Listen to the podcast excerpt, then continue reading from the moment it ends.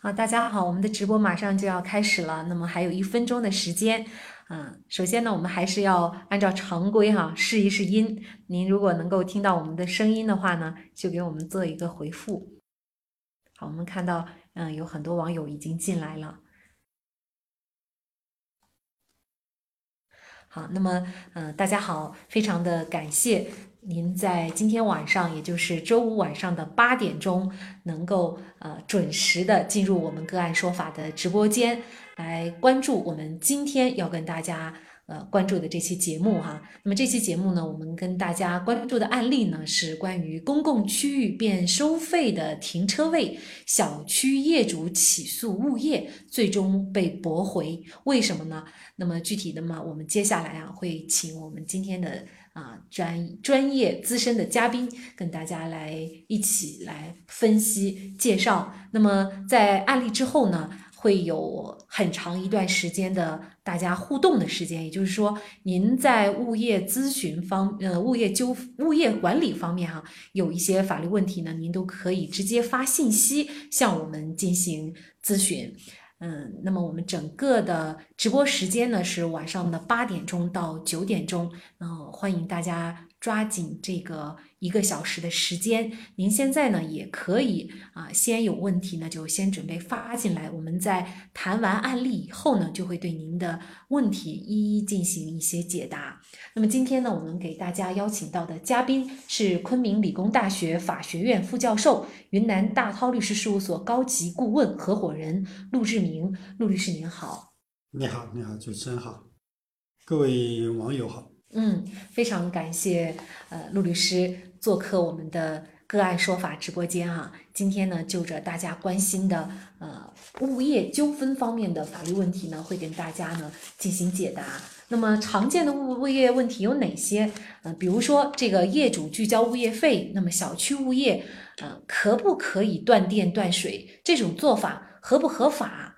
那么对于一些业主，他不满小区的物业服务就不交物业费，这种行为又合不合法？那么住在一二二楼的业主不用电梯要交公摊费，嗯，这种合法吗？或者说可以少交吗？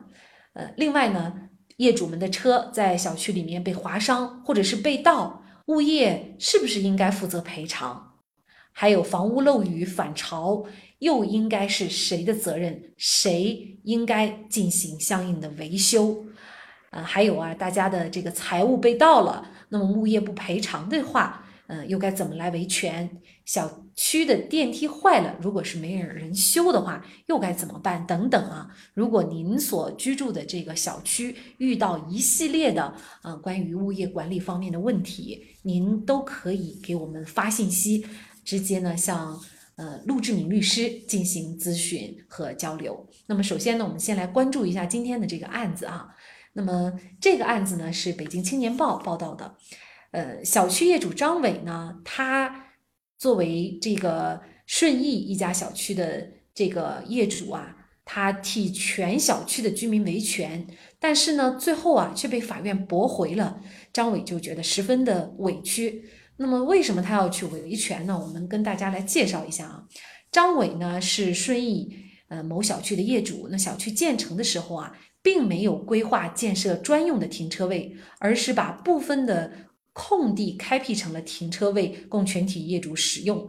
后来呢，这个小区物业公司就开始在部分停车位安装泊车器，并且呢，把位置优越的车位通过赠送、出租等方式提供给特定业主使用，致使啊，这个业主间就抢车位的矛盾不断啊。嗯。这个张伟他觉得呢，物业公司的行为是侵害了全体业主，也包括自己的合法权益，所以呢，他就把小区物业起诉到法院了，请求拆除泊位器，恢复小区停车位呃业主共用的这样的一个状态啊。那么就在。七月一号，也就是去年的七月一号，平谷法院认为啊，张伟提起本案诉讼呢是不符合法律规定的起诉条件的，不具备诉讼主体资格，所以呢就把张伟的这个起诉请求啊给驳回了。但是张伟觉得呢，呃，他起诉这个事儿啊，全小区的很多业主都非常的关心，甚至是居居委会的主任啊，都问过好几次了，大家都能够希望通过这次诉讼啊，纠正违法收费的问题。嗯，但是呢，让张伟没想到的是啊，他的这个请求啊却被法院驳回了。嗯，为了能够跟这个物业啊说个理，他考虑再三，还是决定上诉。那么，像张伟遇到的这个问题啊，相信很多小区的业主都可以遇到。那为什么张伟在一审当中被驳回了？那么遇到类似的问题，业主又该怎么维权？我们就请陆老师啊给我们介绍一下。那么应该说，作为物业侵害业主权利的这种行为啊，呃，那么业主张伟他是无权起诉的，也就是法院认定他没有这个资格。那么如果业主都没有这个资格，谁又有权来起诉呢？嗯，好的，谢谢主持人。嗯，各位网友，嗯，在这个业主日常生活当中。可能因为各种各样的原因，导致自己的权利受损。那么如何维权，应该是嗯一个很现实的问题。那么就本案而言，那么我们觉得有两个基本概念要给大家做一个梳理。法院所做出的一审裁决是驳回张伟的起诉。那么驳回起诉和驳回诉讼请求在法律上是两个不同的概念。那么驳回起诉。他说的非常明确，是因为张伟没有主体资格，诉讼主体资格。那么，为什么说自己的权利受到侵害了，还没有主体资格呢？那么，这个就跟我们国家以物业管理有关的法律规定是有直接关系的。那么，我们国家目前对业主维权最主要的法律依据来自于。侵权法来自于物业管理条例以及相关的规章。那么，在这个法律当中，它所做的规定非常清楚，就是说，当公用部分，无论是场地还是公用设施，权利受到侵害的时候，法律的界定，它所侵害的是业主的公共权益，不是。某一位业主的权益，那么当这个公共权益受到侵害的时候，如何来进行维权？这在法律上就有明确的规定了。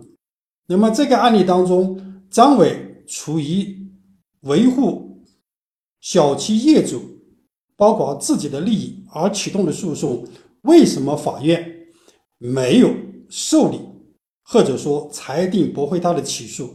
原因就是在这个。法律规定当中明确了，对小区全体业主的维权，能够提这种情况下能够提出向法院提出请求维权的，只能是由法律规定的两个机构，一个是业主大会或者是业主委员会，一个是业主代表。那么业主代表他有明确的要求。就是要代表业主一半和代表业主所所持面积一半的人同意，才可以作为业主代表提起诉讼。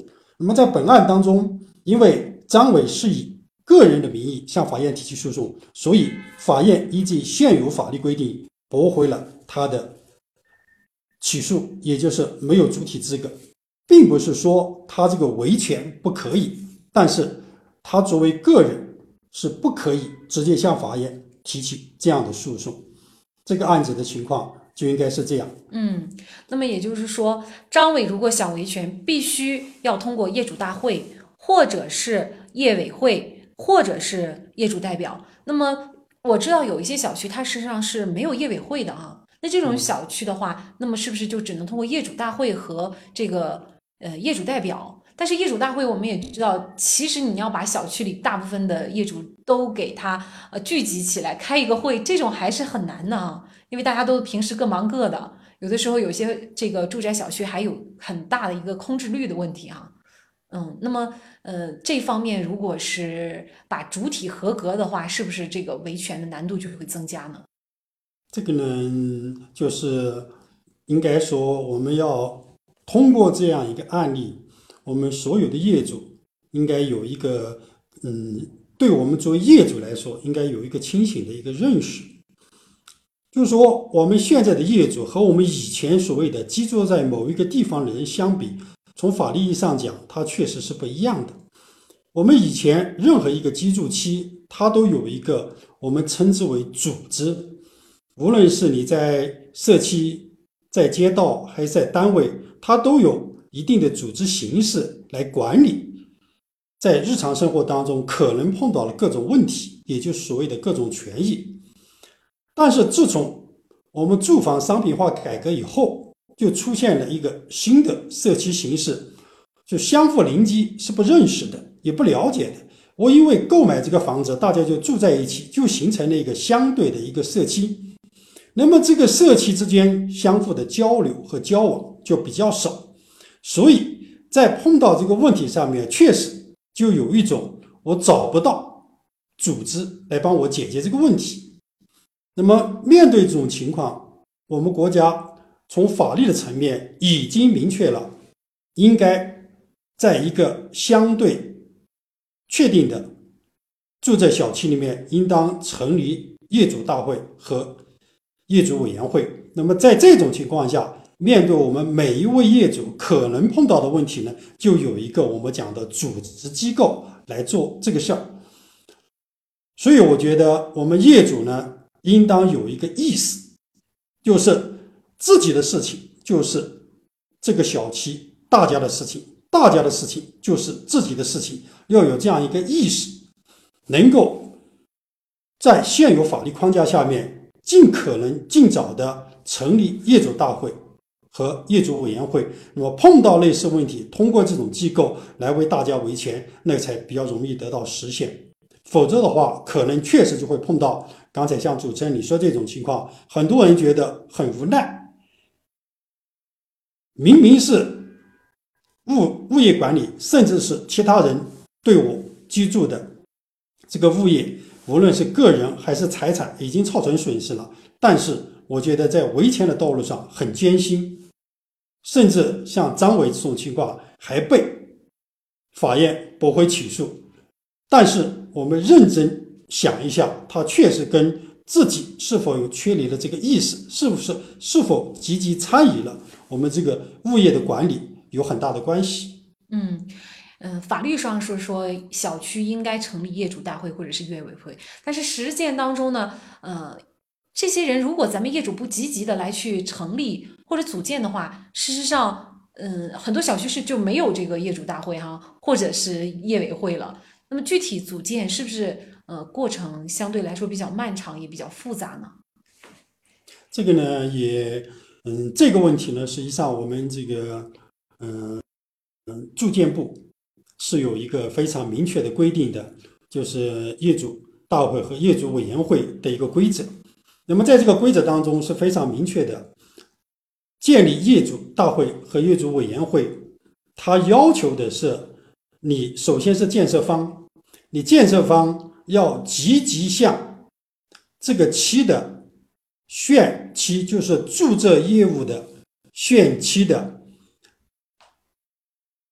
房屋管理部门、街道办事处、社区、村镇政府，要报送材料，在这些机构的指导下来成立业委会。那么具体的管理规定，它在。我们住建部的这个规则当中是阐明的很清楚的。首先要求你建设方报送资料，然后在这政府相关部门的指导下来设立业主大会的筹备组，通过筹备组的工作人员，最后来设立这个业主大会，选举产生业主委员会，来行使业主大会的权利。那么这个过程呢，我觉得法律是规定的非常清楚的。那么如果一定要说有困难，那可能困难就在于我们每位业主的积极参加的态度和这个意识。如果大家都有这个意识，我个人认为是不困难的，因为这个是很清楚的，法律规定的很明确，也要求相关的职能部门要积极的指导协助。帮助设立和建立这个业主大会。当然，如果大家的业主业主没有这个意识，或者说不积极，那可能这个事它确确实实就会有设立业主业主大会和业主委员会就会是一个很艰辛的过程。嗯，那么碰到这个问题呢，确实维权就会显得很艰辛。对，而且这需要有一个带头人、组织者啊，嗯，他要负责去挨家挨户的去征求意见啊。那么可能前期还是需要这个组织者或者是带头者付出一些呃这个努力的哈。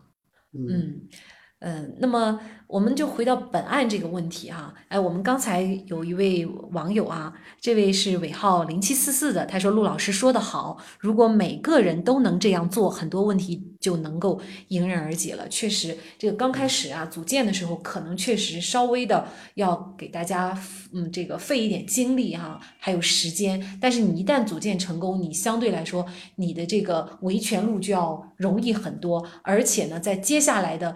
各种各样的小区管理当中，你都可以占到这个主导权，应该是这样说啊，才能真正的实现你是小区的主人这样一个概念。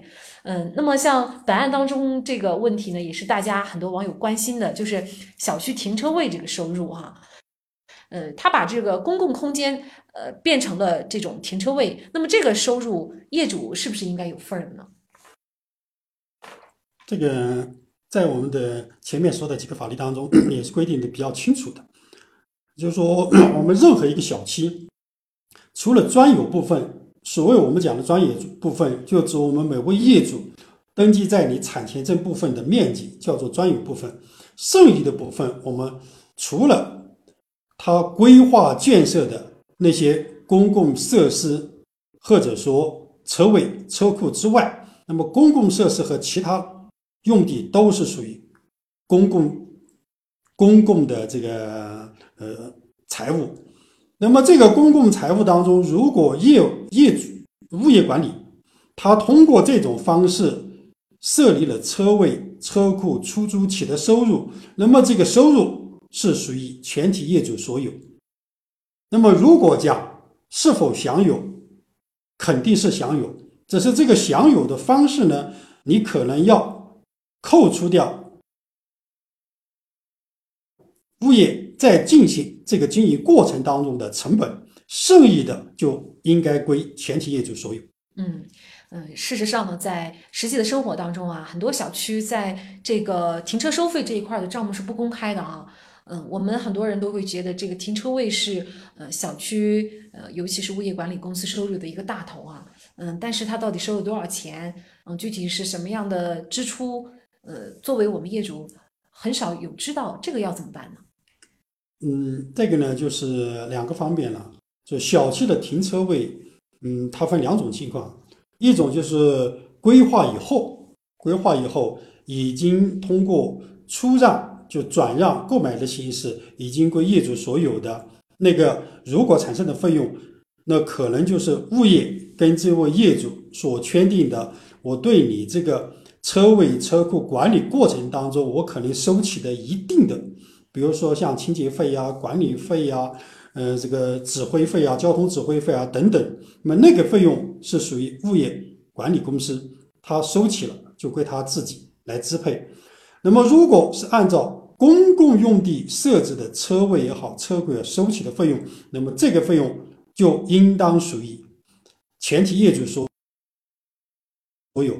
那么，如果物业管理收取费用如何支出，不向业主做公示，不让业主知情，那么业主是可以通过，是可以通过诉讼的形式要求的公开账务，公开账务的。嗯嗯，那么回到我们今天讲的张伟的这个案子，嗯，他在二审当中维权的话，嗯，同样还是有一些难度的，是吗？就是维权成功的话。因为这个案子呢，现在我首先没有看到张伟的起诉状，呃，仅从现有的材料，嗯，我觉得呢，二审呢应当会支持一审的这个，会维持一审的判决，因为他确实现在，呃，张伟首先一点，他是为了这个全体业主的一个公共利益所提起的这个诉讼，其次，他在这个过程当中既不是业委会的。这个成员也不是业主大会委托的一个这个这个代表，也不是按法律规定可以代表小区业主起诉的，我们说业主代表他没有达到这个条件，所以我的判断，嗯，二审呢应当是会维持一审的这样一个判决结果。嗯。呃，所以呢，遇到这种情况，呃，作为张伟本人应该还是很无奈呢。他必须呃，接下来要能够积极的，嗯，向跟相关的业主哈达成一个联合，然后呢，呃，大家一起组建成一个呃业主委员会或者是业主大会，这样呢才能更好的来嗯维权哈。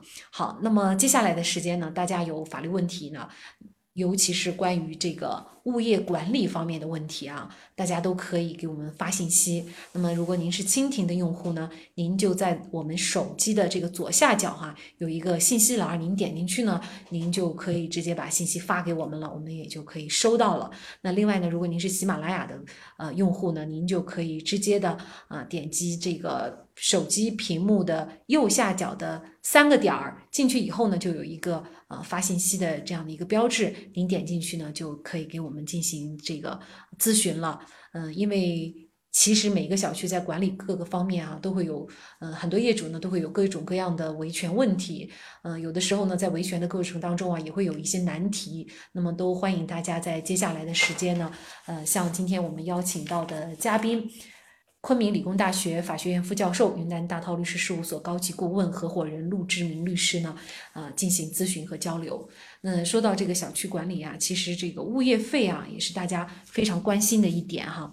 呃，那么呃，比如说业主他有的时候拒交物业费，那小区呢，为了让他赶紧交费，可能就采取一种断电或者是断水的方式。那么这样的一种方法是不是合法的呢？嗯，这个小区业主因为各种各样的原因，觉得这个物业管理费不愿意交，这种可能在实践当中是很普遍的现象。那么出现这种现象，它可能有很多因素、很多原因。但是无论是什么原因，小区物业采取断水断电的方法是没有法律依据的，或者说是违法的，是违法，是不可以这样做的。嗯，呃，那么如果遇到这种情况，咱们小区业主就可以，呃，是要起诉吗？还是要怎么来维权呢？这个断水断电，它就是一个对业主的一个侵权的行为，可以直接要求他恢复这个电和水的供应。如果说如果说小区寂静，那么造成的一切损失，小区将要要求小区来承担，物业管理来承担。嗯，好。嗯，我们 Sarah 的这位网友说，请问主播如何能够加入粉丝团？嗯，那您呢可以直接的在微信公众号里面啊搜索“个案说法”，就可以对我们加以关注。那具体的话呢，您也可以在这个时候。给我们分享一下我们的直播间啊，让更多的人知道。那我们的安月也问怎么分享直播间。我记得安月您上周五的话是也进来支持我们，然后呢也给我们分享了这个直播间了。当时您是怎么操作的呢？啊，您可以再试一下，因为这个呃怎么分享我也不太清楚。那其他的网友如果知道的话呢，也可以给安月进行一个回复。好，那我们再来看，呃，我们一位叫瑞的网友，他说：“您好，小区外墙都是瓷砖，十几年来偶尔掉下来，最近越来越严重了。物业说要找开发商。”但是呢，有业主说要找物业，因为物业赚取的广告和租金，业主一直就没有要求过。那现在呢，有这个问题，应该让物业把这部分收入作为维修资金来修，这种说法对不对？小区是没有业委会的。嗯，好，这个。墙体脱落，我记得，呃，前一段时间看新闻，也是有一个小区的墙体脱落，结果是，呃，把人给砸伤了啊。那么这种情况，到底是这个开发商应该来承担这个责任呢，还是物业呢？怎么来判断呢？嗯，这个这位网友这个问题呢，它是 两个方面，在小区外墙的这个是属于你建筑的一个组成部分，那么从这个你描述的这个来看，十几年偶尔掉下来，也就是说你这个小区至少建成是十年了。那么正常情况下，开发商对房屋质量这种的保修期应该是已经过了，已经过了。所以这个脱落，你再让开发商来承担，应该说是找不到依据。但是这位业主所说到的，物业是利用这样一些外墙、广告，甚至是租金收起了费用。那么在这种情况下，业主是可以要求物业通过这个收入来对出现这种房屋质量问题进行维修，应该把这一部分收入拿来作为作为维修类似这种情况的资金。嗯。嗯，那么也就是说，这个物业他推给说是要开发商承担，他这是推推推卸责任啊。哎，但是这个同样的问题，小区没有业委会，那作为业主来说，该怎么来维权呢？他就还是要先成立业委会或者业主大会是吗？这个呢，就还是要回到最开始的那个问题上面。嗯，就是无论你主张权利以哪种方式，就现有的法律规定，那么一个就是业委会。叫业主大会或者业主委员会，一个就是业主代表，那仍然要回到这个问题上面，就你小区目前没有业主大会和业委会，那么就要形成业主代表，也可以向相关部门反映，甚至向法院提起诉讼，要求维权。嗯。嗯，那么这个说到墙体的广告费哈，还有租金，嗯，其实呢，我们每一个小区都会有各种各样的广告哈，从在电梯间也好，嗯，还是在等电梯的过程当中，还有小区的一些公共区域，呃，都有广告。其实这部分收入是不是也应该归业主全体业主所有呢？对的，嗯，呃，只要是公共区域部分所产生的利益，都应当是全体。业主公共所有的，嗯嗯，那么刚才呢，我们说这个物业费的问题啊，其实呢，现在有一些这个物业费啊，包括。嗯，小区业主他只要对物业服务不满呢，他可能就会拒交物业费啊。那么像这种情况，他可以以小区物业服务不满来拒交吗？比如说，嗯，说小区很多公共设施也没有维修啊，这个物管公司不维修，然后呢还有很多问题，比如说，嗯，垃圾也不好好清理，嗯，那么整个卫生呢也管理的比较差，嗯，那因为这样的理由拒交物业费可以吗？那个。当然，主持人，你说这种肯定是不可以。嗯嗯，业主物业费的交纳，它也是根据物业服务管理所形成的相关的合相关的合同来履行的一个交纳义务。那么这个问题应当从两个方面看，一个就是说业主拒绝。或者不愿意交纳物业费，它的原因和理由是否符合合同约定当中不交纳物业管理费的条件？符合他可以不交，不符合他还是要交的。你对他的服务不满意，可以提出来要求的改进，可以提出来要求的按照合同约定履行义务。如果不履行，那么可以。提起召开我们刚才说的业主大会、业主委员会去更换、更换，同时要求他承担相应的责任。嗯，但是不能说因为他有问题你就计交物管费，这是不可以的。嗯，好，也就是这是两个关系啊，一个呢是呃整个的这个物业管理的呃问题，另外一个呢就是。嗯，你如果对单个的服务不满，其实你是通过呃另外一种途径来维权的哈。嗯，那么不能把这两个关系混为一谈。好，瑞这位网友说，好的，谢谢，很专业。嗯，那么大家有相应的关于物业管理方面的一些啊问题，您在小区居住的过程当中，呃，有什么问题呢？都可以啊直接的向我们今天邀请到的嘉宾陆志明律师进行咨询。好。嗯，我们林凡的这位网友说，现实物业管理与法律规定差距很大呀。嗯，这个，嗯，谢谢谢谢这位网友。嗯嗯，现实的物业管理与法律规定这个差距，你看从哪个方面来嗯来看这个问题？因为 物业管理它也是由物业管理条例，它仍然是一个法律。那么它的差距到底怎么体现？为什么会有差距？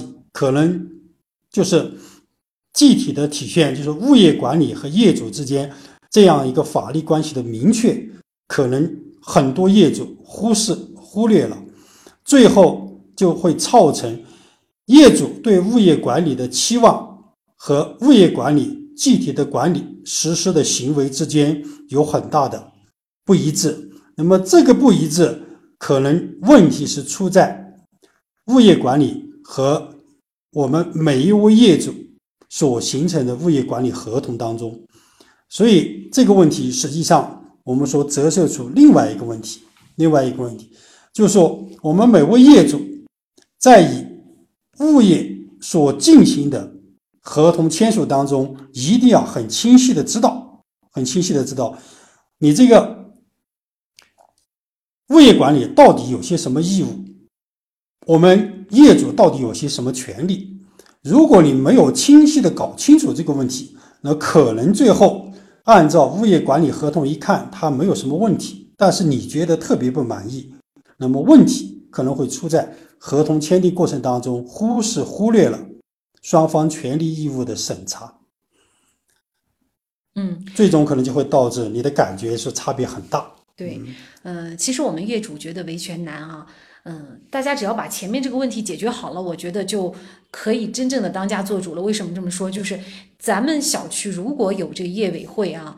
嗯，它的好处在哪里？就是你对于物业公司，如果你觉得管理不符合你的要求，或者不符合你的期望，你完全可以给它炒鱿鱼了。因为现在我们会发现，有一些比较成熟的这种小区哈，它有业委会，那么这样呢，它维权起来就会嗯很方便。如果他觉得物业公司，不符合他要求，他完全可以聘任一家更好的。那么，如果是形成了这种竞争关系的话，我想很多物业公司他都会很好的、踏踏实实的服务咱们小区业主啊。所以说，这个业委会的成立啊，真的是特别的重要。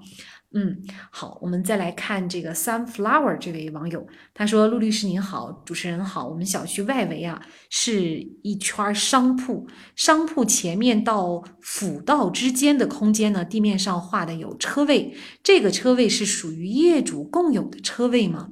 有一些商铺的店主可能觉得他店铺门前的车位啊。”如果停车的话，就会影响生意，就擅自立有禁止停车的牌子，店主有权这样做吗？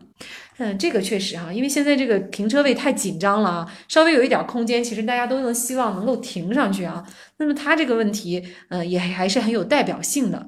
嗯，就是店铺的业主，他有没有权利禁止这个？好像是不是公共区域哈？还是就属于他门前的区域，他有这个呃相应的占有权？还是说呢，这个是公共区域，其实他无权这样做呢？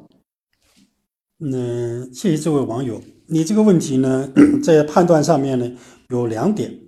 嗯，第一点就是说，商铺全面的辅道，你商铺全面到辅道之间这个空间地面上画有车位，这个车位到底属于业主共有还是他的专属共有？这个是没法做具体判断的。如果他业主在购买这个商铺的时候，当时开发商就把他全面这个车位作为专有车位，已经出让、赠送或者出租的方式已经给了他，就应该属于他专有的。如果不是这个区域又属于你这个小区的公共场所，那么公共区域那就属于全体业主所有，所以这个它是有前提的，有前提的。嗯嗯。那作为业主，他怎么知道这个嗯空空位置店面前面的空位置到底是权属归谁呢？这个呢，如果你要很清晰的把这个问题这个了解清楚，首先就要通过这个开发商做了解，就是这个车位你是属于专属车位，已经出让给了这个。嗯，商铺的购买人还是属于小区公共的，这个开发商很清楚。第二种比较简单直接的办法，就请占有自己认为是属于自己车位的这一位商铺的业主出具他车位的前属证书。如果没有，又属于小区的公共领域，那就属于业主共同所有。嗯。说到小区这个物业商铺啊，那商铺的租金这一块的收入也应该是全体业主所有吗？这个是这个问题也是要分两个方面了。嗯，如果这个商铺属于业主的共有的商铺，那它收益那自然是属于业主共同所有。如果这个商铺它是属于业主专属的购买的这个商铺，那就属于专属的这个业主所有。嗯嗯，所以作为这个业主还是要搞清楚哈。好，嗯，听友尾号幺六幺六，他说我关注了主播，好，谢谢您。嗯，还有 Sarah 的这位网友也分享了我们的直播间，也谢谢您。嗯，好，我们再来看这个，嗯，瑞的这位网友，他说，嗯，您好，小区十几年了，物业公司从一开始就在，没有看到有合同，好像也没有找过业主签物业服务合同，好像就是一种默认的开始服务。那么。怎么来确定物业的具体合同服务义务是什么呢？没有合同，这个应该还是很少见的哈。因为作为物业来说，他为了保障自己能够收到费，他也应该有一个合同啊。嗯那，对的，这个呢，就是 这位业主提出这个问题很好。嗯，就如果是很多一些老的小区，特别是比如说有一种单位过渡过来的一些小区，可能在这个问题上呢。很多业主就忽略了，就忽略了。那么从现在规范的物业管理来说，都必须要求物业管理和业主之间要建立合同，就是物业服务合同。那么在这个合同上面明确双方的权利义务。那么既然有这种情况，我建议网友去要求物业将物业小区和业主之间的。这个合同，嗯，都给大家出示一下，让我们每位业主都明确自己有些什么义务，可以行使些什么权利，可以向他们提出这个要求的。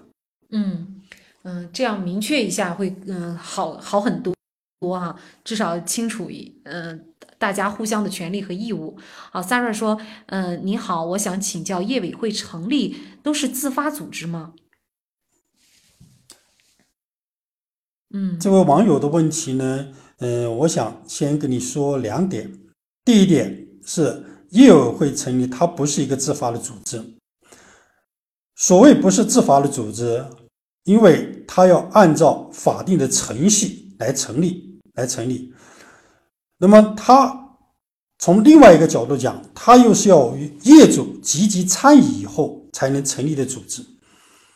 那么它具体的这个业委会。的成立，那么是按照住建部所颁发的业主大会和业主委员会的规则来进行。它需要全体业主，它需要你所在的区县的房产管理部门和社区或者村委会来参与。所以，这个组织的设立是有一个法定程序的。嗯。而且最后可能是不是还要选举一位这个业委会主任啊，包括业委会委员啊，这些是不是这样？对的，嗯，一般如果业主比较多的，那么要成立业主委员会。业主委员会一般来说叫选举主任、副主任，在具体工作当中为大家来行使业主的权利，行使业主的权利。嗯。好，Sunflower 说好的，谢谢陆律师，谢谢主持人，也谢谢您的参与。好，那么我们再来关注哈，咱们这个小区常见的一些问题，比如说呢，呃，这个小区我们说停车的时候，呃，车子发现被划伤了，那么这个时候物业管理公司需要来承担相应的赔偿责任吗？这个在这个实践当中，可能是嗯经常碰到的，就是在一个物业小区里面，啊，自己车子停着，可能就被划伤了，被这个受到了一定程度的破坏了。那么这种情况，谁来承担责任？谁来承担责任？要根据具体的个案来做嗯分析。那么我把这个。嗯，大致出现的情况给大家做一个说明。就一种情况，就是说，当你是在自己的专属车位和车库上面停车的时候，泊位的时候，如果这种情况出现车子受损，那么这个责任谁来承担？因为出现车子受损，它最主要的责任人就是我们说的是侵权人，是侵权人。但是如何认定侵权人？那么除了业主自身之外，物业公司就有义务协助业主找到这个侵权人。那么如果业主在要求物业公司协助找到侵权人，物业公司不协助，甚至没有做到安全保障措施找到侵权人的情况下，那么物业公司要承担相应的责任。嗯，嗯，这就是要分情况而定了啊。嗯嗯，好，我们看 Sarah，她说这些选举都是自发的吗？就是选举业委会主任啊，呃，业委会委员啊，这种情况。这个是你说这个问题呢，应该是呃两个层面的。一个层面，如果说业主大会已经成立了，那么选举业主委员会是在。这个期的房地产管理部门、街道办事处派员指导协助的情况下，大家自愿投票选举产生的。从这个角度讲，可以说通过组织自己表达自己的意愿。如果说还没有成立业主大会，那么就责任就要求开发商和。所在期的房产管理部门和社区来主导启动这个业主大会的成立选举程序，所以这是分两款，分两款来看。嗯，好，嗯，我们再来看瑞这位网友啊，他说：“您好，请问是不是可以这样理解，业主是否能以物业服务不到位、不好而拒交物业费？”必须根据双方合同的约定来，而不能随意不交。但假如业主不交物业费了，物业也不能停水停电。嗯，你好，这位网友，你问的是嗯几个问题？对，嗯，首先第一个问题 就是说，物业服务不到位应该承担的责任，按照物业服务合同，他应该承担什么责任，就必须要承担。那么作为业主来说，你觉得他的服务不到位就不交这个物业费，那也是没有履行义务的。但是无论业主是不是交物业费，作为物业都是不能停水停电的，都是不可以的。因为供水供电实际上是业主和供应部门，也就是说供水供电部门之间所形成的一个合同关系。是否停水和停电，这个权利是在供应部门，而不在物业管理部门。嗯嗯，所以其实物业想要物业费，它的呃唯一合法的做法，应该就是必须要呃去去起诉哈，它不能够停止任何的服务，是吗？嗯，物业不可以，物业可以帮情况反映给这个供应部门，由供应部门来做出决定。嗯，是否要停水停电，由供应部门来做出决定。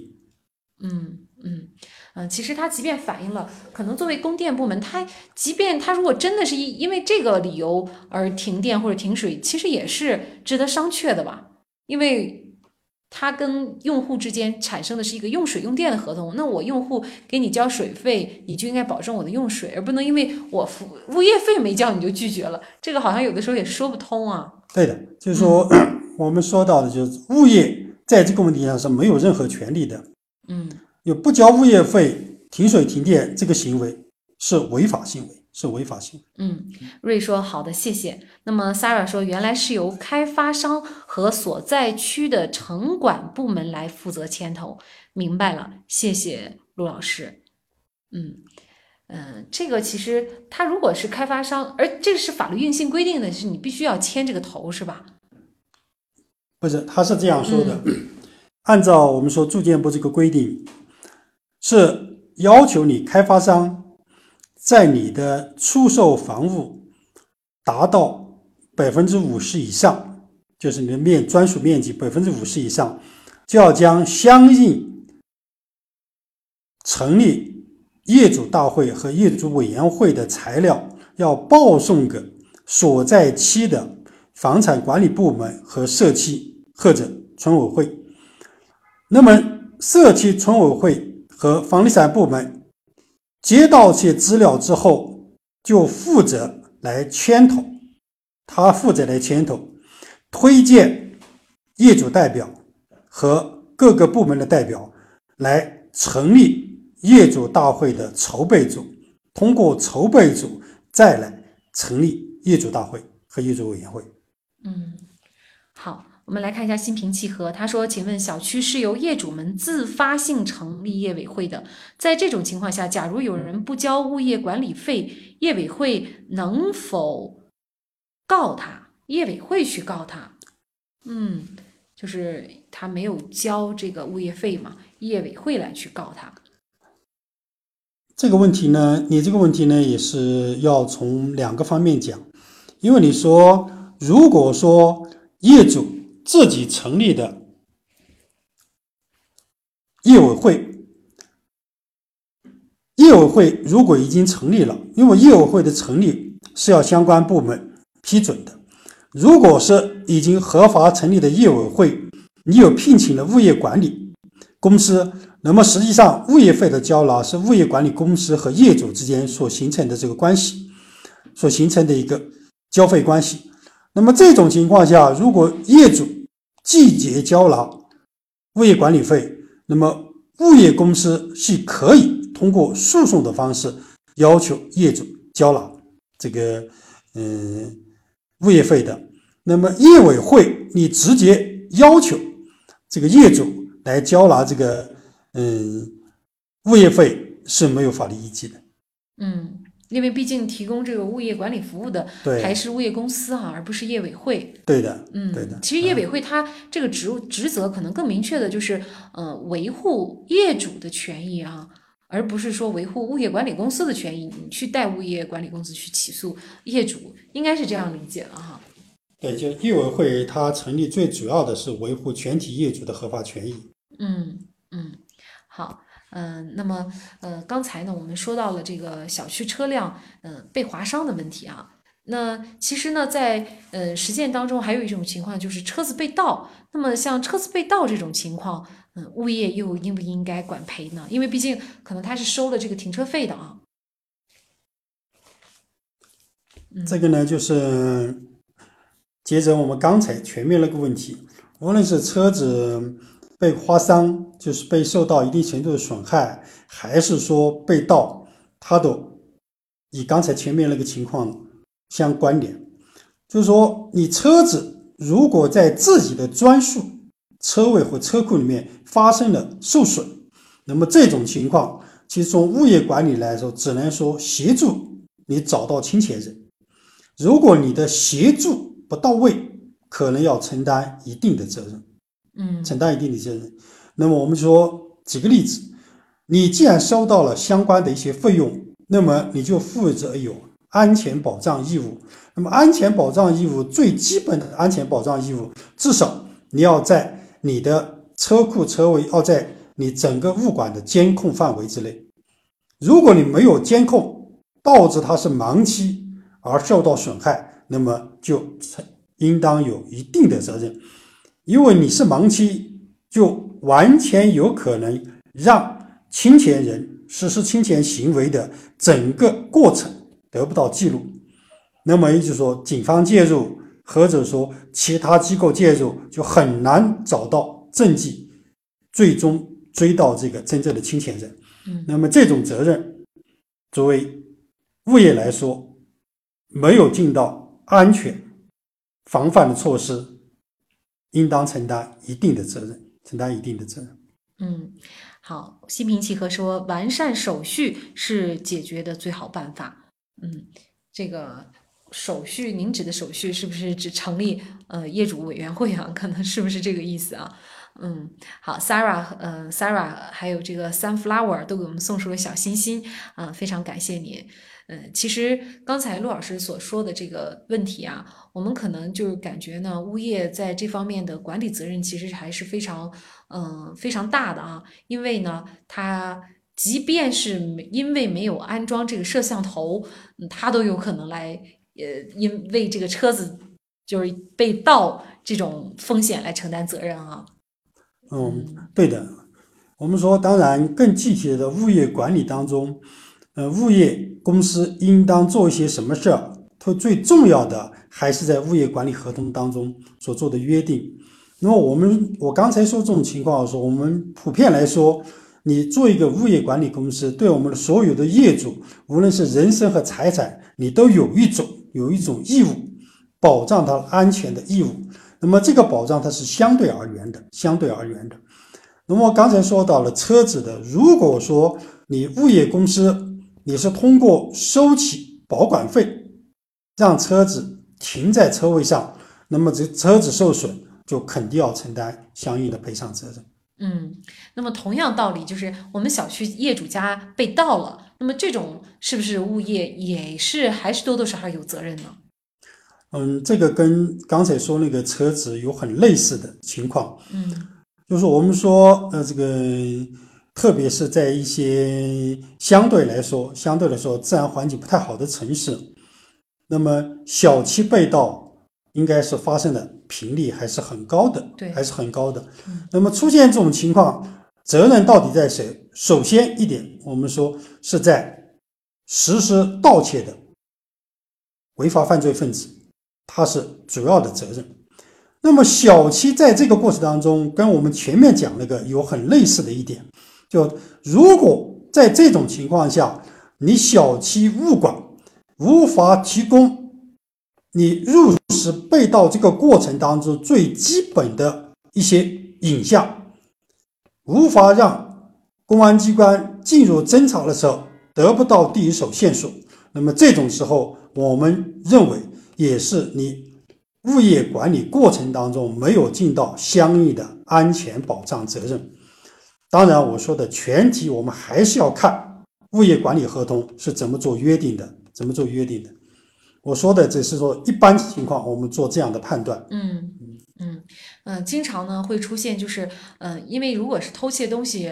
那他就有可能是外面的人进来了啊，那么这有可能存在就是小区的这个门卫，他首先他就就没有做好把关的这样的一个呃职责。那么另外呢，有陌生人进出带走东西，呃呃，你有没有发现这个可能都是原因所在啊？但是作为业主来说，我们如果说呃想去主张这个物业公司来承担责任，那可能最关键的一点就是。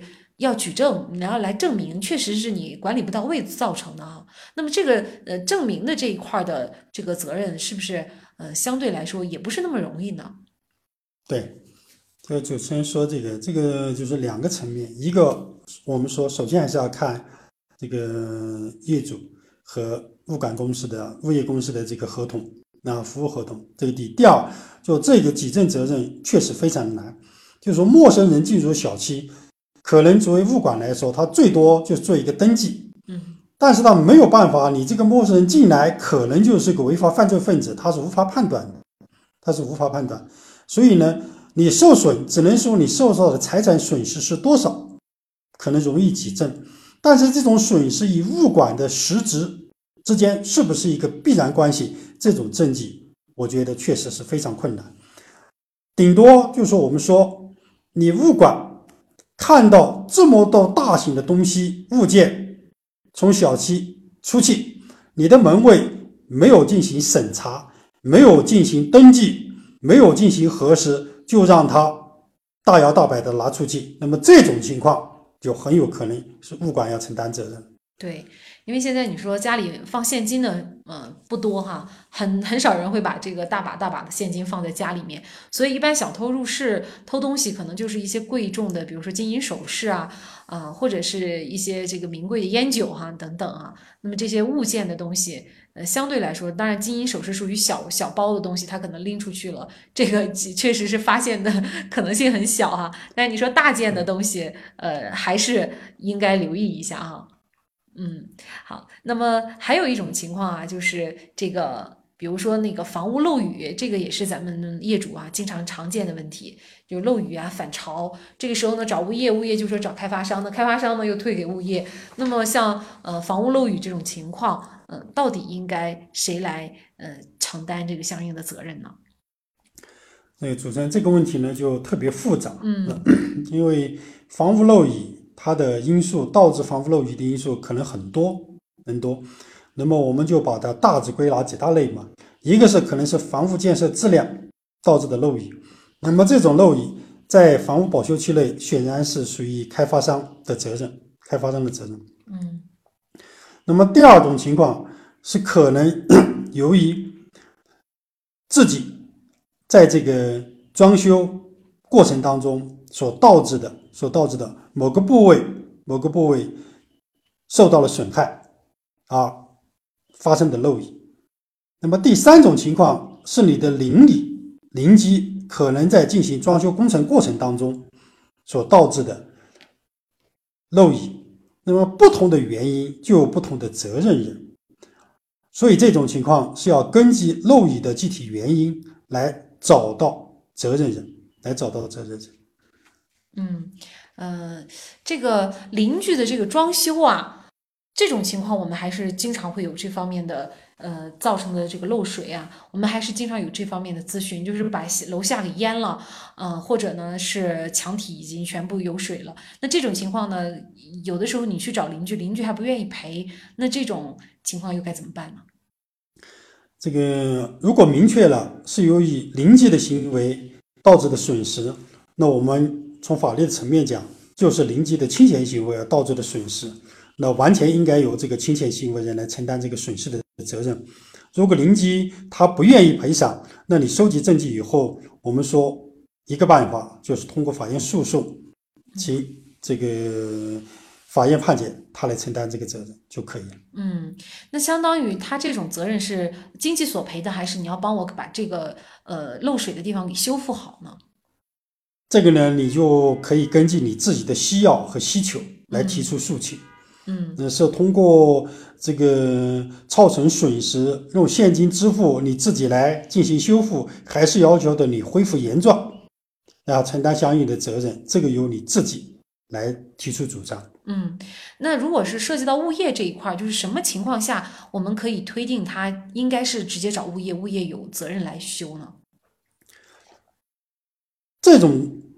规定物业有责任，我觉得难度是非常大的。嗯，因为我们说这种情况一定会出现真正的侵权人是谁，就导致这种结果发生的责任人是谁，这是第一。如果是物业什么情况下像你说的这种，就物业根本就不管，物业看到装修人。所做的装修已经侵害和危害了其他业主的利益，他仍然不管，那么这种情况下，他可能会承担连带的责任，但是他又不会完全承担直接责任。嗯，那其实找物业来。进行这个维修还是有难度的哈，您不要明明确这个责权利以后才可以。对，好，我们抓紧时间来看一下瑞这位网友，他说：“您好，物业管理合同应该属于格式条款吧？如果有异议，感觉不太可能要求对方修改，那么这个可以通过业委会或者是业主大会来交涉吗？”嗯，对，这个也很好。哎，你好，网友，这个这位网友，你提这个也是两个问题。嗯，第一个问题，我们说物业管理合同。不属于格式条款合同，这先我要告诉你一点，这是是就是平等民事主体之间所这个确定的双方商议所定的合同，它不存在格式条款，只是说现在可你可能看到的更多的，他起草了一个合同范本，让你来进行签署，那么你认同他的条款，我们说他起草的，我们从合同的角度，我们就认为是要约，如果你认同了，就是承诺，这个合同就可以。进行签署了。如果你觉得不同意这个条款，不论是通过业委会还是业主大会，你自己也可以和他进行合同条款修改的商议。商议觉得可以了，然后再进行签订。嗯，那么也就是说，可能如果是修改了以后签订，可能你的这个合同跟其他业主的合同就有不同了哈。嗯，因为其他业主没有提出来修改意见。嗯，这个正常情况下他会做出一样的合同的内容。嗯，但是如果你跟你业主直接签合同，你对某一个条款提出有异议，要进行一个修订和修改，物业公司也同意，也是没有问题的。嗯。好的，呃，那么因为我们这个节目的时间啊，马上就要到了，嗯，所以呢，也非常感谢大家今天晚上的参与，也非常感谢我们今天邀请到的嘉宾，昆明理工大学法学院副教授、云南大韬律师事务所高级顾问合伙人陆志明律师。那么在节目的接下来，也就是下周五的八点钟呢，呃，晚上八点啊，我们会继续的开通个案说法直播。那么届时呢，也欢迎您参加。那我们的。具体的直播主题呢，您可以关注我们个案说法的微信公众号。那么我们会在公众号里面呢提前进行相应的预告。嗯，非常感谢大家今天晚上的收听和参与。那么我们也祝大家周末愉快。好的，谢谢各位网友。有什么具体的问题，可以通过不同的方式给我们提出来，我们会竭诚为大家做解答。谢谢。好，Sunflower 收到你的感谢，好，非常感谢大家，还有心平气和。好，嗯，谢谢大家的收听，也谢谢呃陆志明律师。好，谢谢大家。嗯。